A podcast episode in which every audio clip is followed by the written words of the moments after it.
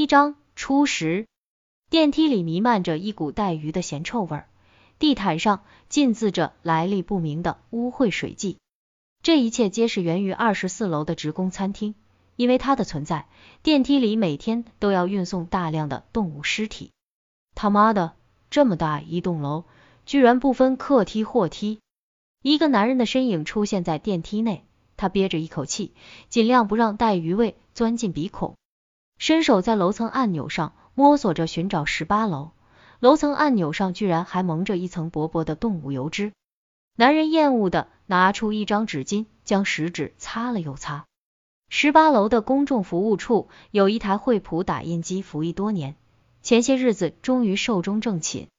他奉命去处理一下他的后事，顺便给几位老阿姨的电脑打上震荡波病毒的补丁。一想到几位完全不懂电脑的大妈又会缠着他提出许多莫名其妙的电脑问题，他的脑袋里就像钻进一只大麻蜂，不停的嗡嗡作响。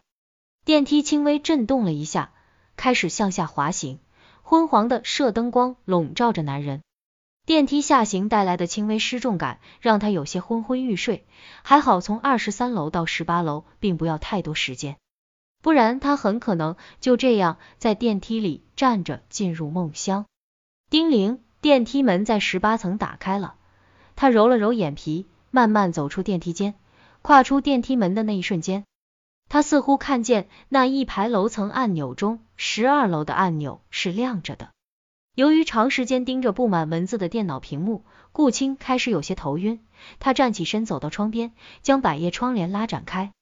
暖和的阳光并未像他想象中的那样从窗外涌入房间，而是被深海蓝的窗玻璃隔离在楼外。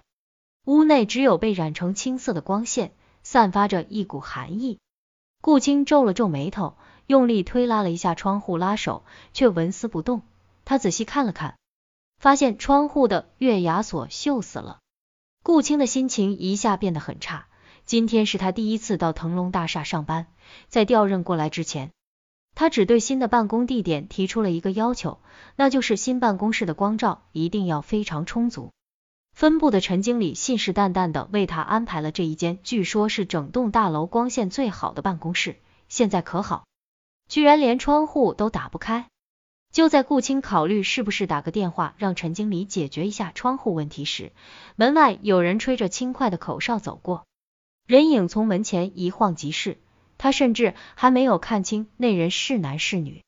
一秒钟之后，口哨声停止了，一个男人倒退着从门边出现，看见顾青后，男人露出诧异的表情。嗨，你是新来的？男人开口问道。顾青这才看清门外男人的长相，他看上去不超过三十岁，头发有些凌乱，一脸的络腮胡，眉毛乌黑浓密。脸型瘦削，虽然有些不修边幅，那双眼睛却出人意料的颇有神采。你就是最近招聘来的新秘书吧？经理们都在二十二楼，你怎么跑到十八楼来了？男人的声音中气十足。顾青一怔，随即笑出了声。新办公室还没有挂上职务的标志牌，自己又很年轻。估计这个冒失的男人怎么也想不到，站在他面前的女孩会是他顶头上司的顶头上司。是啊，我今天是第一天来上班，还不怎么熟悉这里。顾青也不忙点破自己的身份。哦，如果你想去什么地方又不知道怎么走的话，可以问我，我对这栋大楼很熟悉。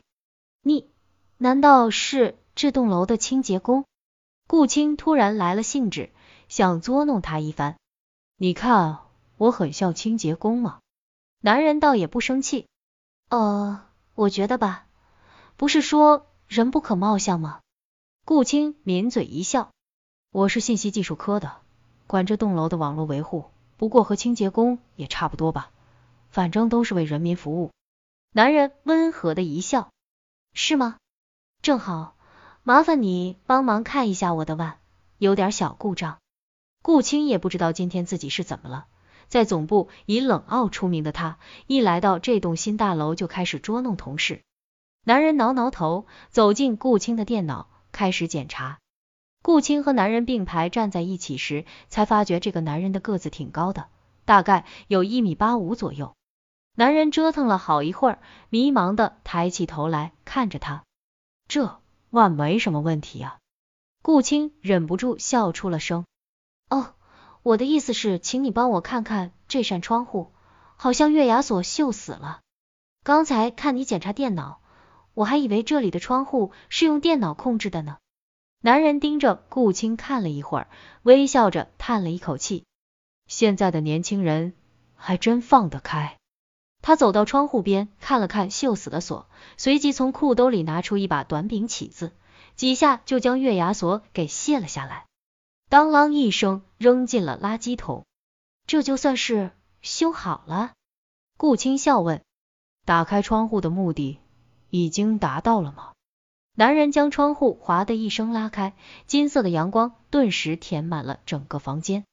与此同时，顾青突然听到一声极其细微的嘶叫，声音非常小，却有些凄厉。如果顾青不是看见男人的脸色也陡然一凝，他会以为这只不过是幻听。男人回头看了看门的方向，顾青顺着他的视线望去，办公室门边除了一个一尘不染的胡桃木空书架外，便只有一面白墙，实在没看出有什么可疑之处。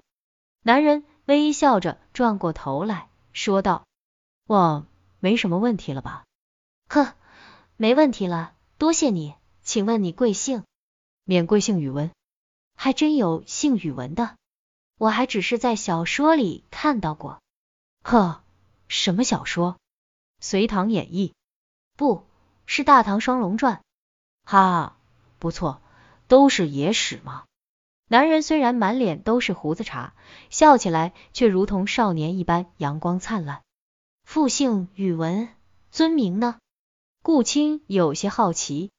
男人脸上突然现出几分犹豫。你就叫我语文好了，名字长了不好念。那怎么行？我还打算写封感谢信贴在大楼里，感谢你今天帮我这么大忙呢。信的抬头总要把姓名写全吧。顾青随口就为自己的好奇找了个理由，也不管这理由合不合理。男人笑了起来，又犹豫了一刻，才开口说道：“我的名字叫数学，树木的树，学习的学。”没等男人说完，顾青已经忍不住捂嘴一笑，居然有人的名字叫语文数学的，难怪男人这么犹豫。语文数学的脸微微一红，想来他的名字引人发笑也不是第一次了。不过今天面前的是个漂亮女孩，难免还是有些挂不住脸。呵呵，宇文，多谢你，我叫顾青，行政主管。顾青伸出手来和宇文握了一下，宇文一愣，没想到面前这个年轻的漂亮女孩竟然是公司的行政主管，颇有些尴尬，一时间竟不知说些什么才好。好了，我还有很多公务必须在今天完成。不能再和你聊天了，一会你出去的时候，麻烦你把门带上。顾青看了看表，又恢复了行政主管的干练作风。宇文点了点头，转身向门口走去。顾青注意到宇文在走出门的瞬间，伸手摸了一下门边的胡桃木书架，他也没有过多的在意。手上的工作繁杂无序，如果不加快处理速度的话，今天晚上难免要加班。工作状态下的顾青是非常专心的，时间飞快的流逝。顾青打印完最后一份文档，才发觉墙上的挂钟已指向了二十二点三十分，他不由得用力揉了揉太阳穴。分公司的现状实在不容乐观，不仅在人力资源和公共关系方面都有较大的漏洞，二期营销策略上也与总部的基本规划有所偏离，真不知道分部的几个经理都在搞什么名堂。明天一定得召开一个高层会议，重新制定一下现行方针。关掉笔记本电脑，顾青才察觉自己的肚子已经饿得咕咕叫。但愿附近能有夜间营业的快餐店，否则就只能回家泡方便面了。顾青走到门边，将室内的空调和照明关掉，掏出钥匙，正准备关门之际，他看见一个微蓝色的光圈浮在半空中。位置大约就在门边的书架那里，顾青心中一惊，忙按亮日光灯。房间内有了灯光，光圈立即消失不见。顾青走进书架，仔细查看，书架上空空荡荡，没有任何东西。光圈是从何而来呢？顾青很相信自己的眼睛，五点五的视力不会看错什么。在细细检查书架的两侧，他发现了一个奇怪的东西。就在靠门的这一侧，有一串念珠一般的东西嵌在书架上，每一粒珠子都只有小指甲盖般大小，共有十八粒，外观上看来似木非木，似铁非铁，闪耀着黑色光芒。回想起来，今天语文、数学走出门的时候摸了一下书架，大概也是因为看见了这串珠子吧。顾青又好奇的看了一会儿，忍不住用手中的钥匙在珠子边缘撬了一下，谁知这串念珠轻轻巧巧的被钥匙撬了下来，无声无息的掉在地上，书架侧面留下一个露出白色木材的环状坑洞。顾青吓了一跳。没想到自己这么轻易便把念珠弄了下来，倒好似他无意间弄坏了书架。他拾起地上的念珠，手感很硬，也不知道是什么材料制造的，便顺手将念珠放进自己的挎包，重新关掉灯，把办公室的门锁上。楼道走廊的主灯已经熄灭，只留下两侧脚边的夜行小灯，暗黄的灯光就像一支支蜡烛。远处有一个安全出口的绿色标识灯箱，却因为电线的接触不良，一明一灭的闪烁着。顾青在长长的走廊上一步步向前走着，感觉自己不像是走在大楼里，倒仿佛是走向某个邪恶的祭坛。他不自觉的握紧了双手，心中颇后悔加班到现在。这栋楼自己一点都不熟悉，要是遇到什么情况，怎么逃跑都不知道。提心吊胆的顾青总算走进了电梯间，面前的景象让他心中又是一紧。一左一右两台电梯居然同时开着门，并且就这么一直开着。平时的电梯不是都会自动关上门的吗？难道两部电梯一起坏了？顾青心里打起了退堂鼓，转身向消防通道走去。消防通道这边倒没有什么怪异的景象。顾青轻吁了一口气，从护栏边探头向下望去，想知道是否所有的楼层都开着灯。确实，所有楼层的路灯都亮着，但正因如此，顾青又看见了一件东西。大约在七楼或者八楼的地方，有一个黑色的影子正迅速的盘旋而上，才两三秒钟就跑到了十二楼。那么快的速度，绝不可能是一个普通人在上楼。顾青被吓坏了。再次跑回到电梯间，两扇电梯门仍然都开着，顾不了这么多，他嘴里念叨着男左女右，走进了右边的电梯门。刚走进电梯门就无声无息地关上了。顾青去按一楼的按钮，很奇怪，一点反应都没有，反倒是十二楼的按钮，似乎从他进来的时候起就一直是亮着的。电梯启动了，下降的速度却异常的缓慢。顾青大脑里一片空白，只能呆呆的看着楼层指示灯慢慢的跳动。十二楼电梯门缓缓的打开了，门外是一片漆黑。顾青猛然间想起，今天早晨分部的陈经理在带他去办公室的路上，大致说过一下这栋大楼的楼层分布情况。这栋大楼位于私市的黄金商业地段。所以一至五层都高价出租给一个大型百货商业中心，从六楼到十楼则是分公司的市级部门，从十七到二十六楼就是省级部门的办公地点了。大厦中间的十一到十六楼尚在招租过程中，由于报价偏高，暂时无人问津。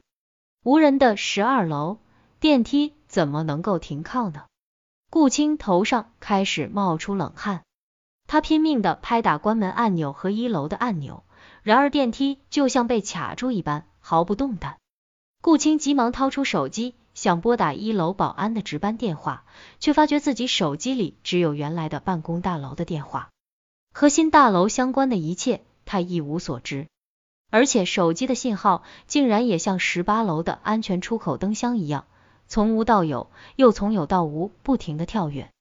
他试着拨打幺幺零。刚一接通就断了线。顾青在电梯里折腾手机的时候，没注意到自己的眼睛已经慢慢适应了电梯门外的黑暗。待他无意中抬头看了一眼门外，立刻惊声尖叫起来。